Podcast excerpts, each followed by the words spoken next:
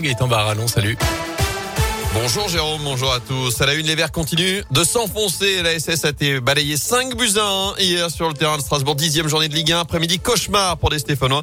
Toujours lanterne rouge du championnat grec del Sol. Oui, Gaëtan, l'espoir était de retour après le nul arraché dans le derby il y a 15 jours. Espoir qui s'est rapidement envolé hier à la Méno. Les Verts ont d'abord encaissé un premier but avant la demi-heure de jeu, puis un deuxième signé Zaïdou Youssouf contre son camp. Action sur laquelle la SS a également perdu Étienne Green sur blessure victime d'un coup à la tête par l'un de ses propres défenseurs.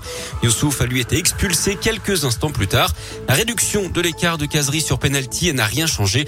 Les Verts ont encore encaissé trois buts en deuxième mi-temps. Les voilà toujours bons derniers du championnat sans la moindre victoire à la clé. En attendant de connaître l'avenir de Claude Puel à la tête de l'Est Saint-Etienne, c'est l'état d'urgence qui sera décrété pour la réception d'Angers.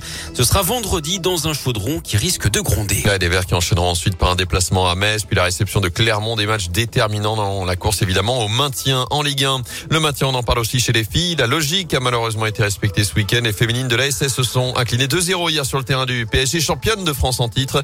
Elle est voilà désormais dixième sur 12 au classement. Dans l'actu, cette enquête ouverte à Rouen après l'incendie de trois camions ce week-end sur le parking d'une entreprise. Ça s'est passé boulevard Mulsan dans la nuit de samedi à dimanche. La piste criminelle serait privilégiée selon le progrès.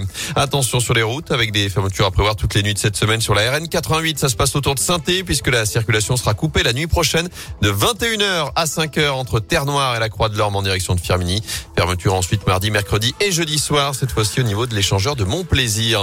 Un chèque carburant plutôt qu'une baisse des taxes, c'est l'hypothèse présenté ce matin par Bruno Le Maire pour faire face à la flambée actuelle des prix de l'énergie. Mais d'après le ministre de l'économie, il reste du travail à faire pour mettre en place ce nouveau dispositif.